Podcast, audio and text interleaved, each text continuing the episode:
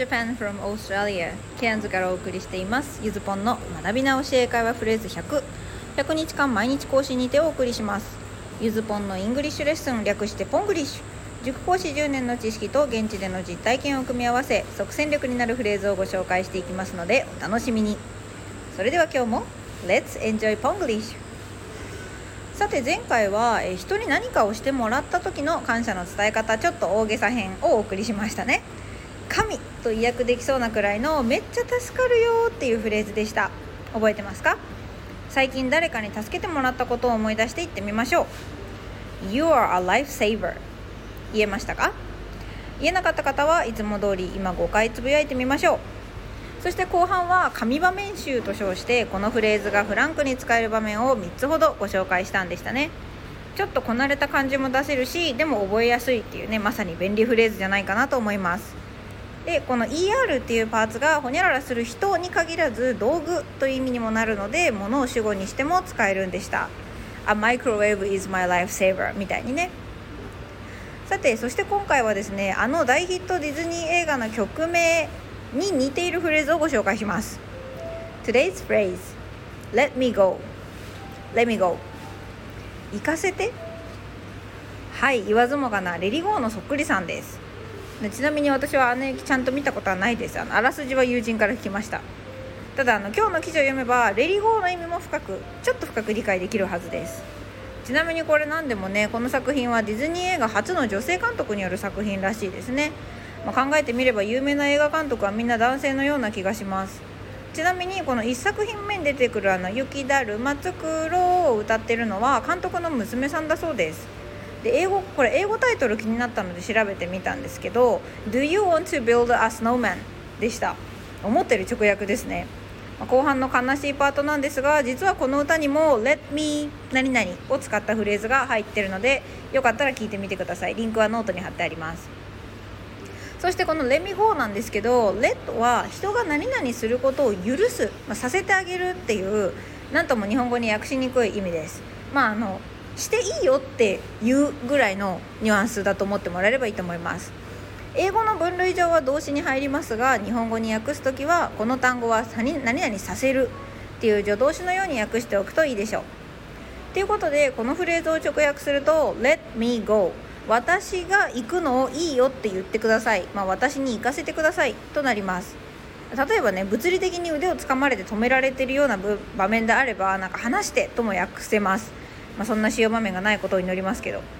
形としては命令文なんですけど意味としてはちょっとお願いに近いかなってとこですね。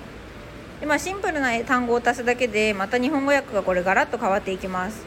例えば「Let me go now」これ今行かせてくださいなのでちょっとニュアンスとしてはあのもう行くね？にかなり寄ってきます。なのであのおいとまさせていただきますみたいな感覚ですかね。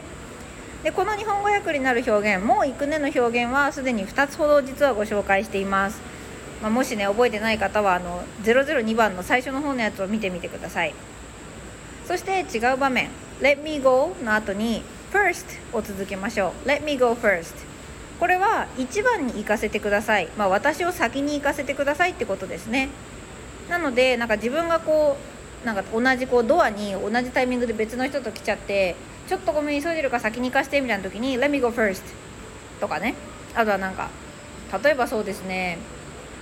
お店でだったらこうオーダーを何択のお客さんがオーダーしたいみたいな時にまあ、私なんか例えば順番が決まってたら私に先に行かせてとかね。そんなのもいいかなと思います。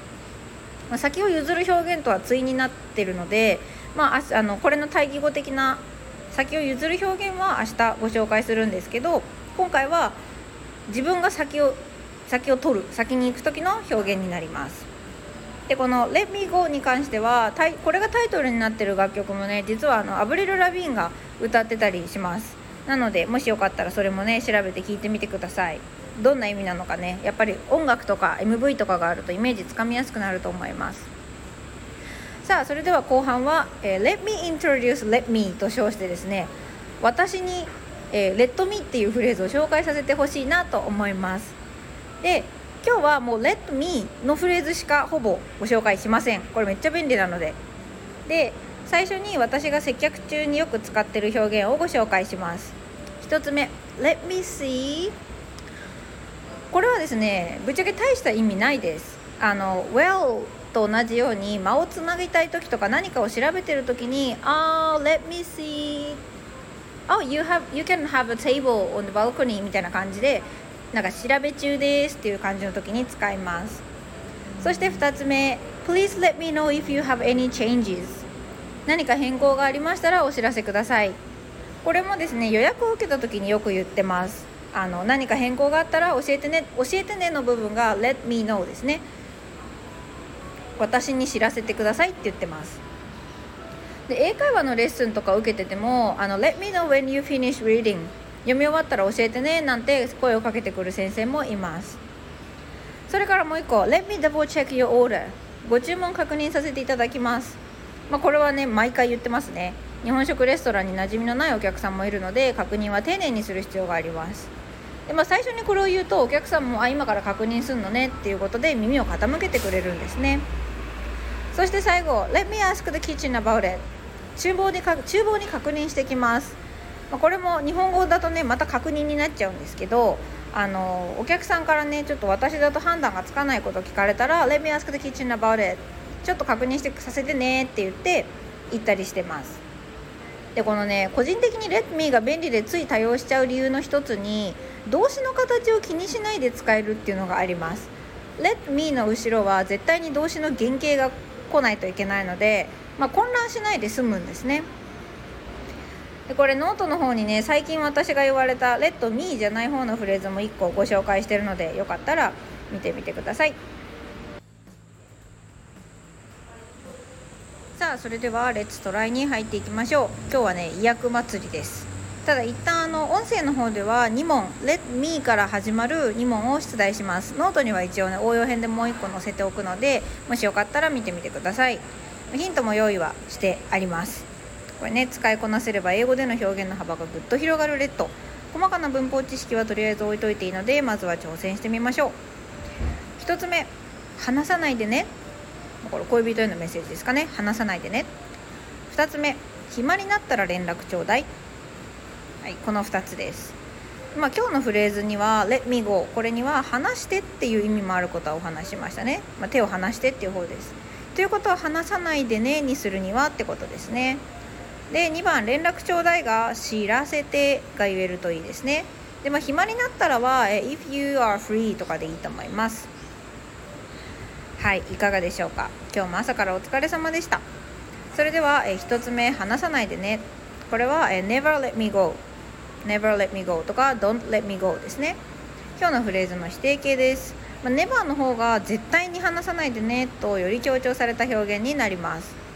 で私もこれあの今日これ書いてから気がついたというか知ったんですけど Never Let Me Go は和尾石黒の小説のタイトルでもあるそうです。まだなのでご存知の方にとってはサービス問題だったかもしれません。で放題はその通り私を話さないで。で映画舞台ドラマにもなってます。なんかね外国語編の外国語編？外国版の「Never Let Me Go」っていうその映画？映画化したもののトレーラーもね YouTube にまた転がってたのでノートに貼っておきました。そして2つ目もし暇なら知らせてねはですね Let me know です。Let me know if you're free と考えれば No が入れられるかなと思います、まあ、無理やり直訳すると私があなたのことが暇だって知るのを許してねになるんですけど、まあ、回りくどいので、まあ、知らせてねと訳して終わりにしましょうそして、え明日はですねまた今度は今日の「Let me go first」の対になる「お先にどうぞ」っていうフレーズをご紹介しますのでお楽しみに Today's lesson is over. Thank you for listening. Please let me know if you decided to take online lessons with a teacher from abroad. I'll let you know some useful phrases. Have a happy day with Spanglish!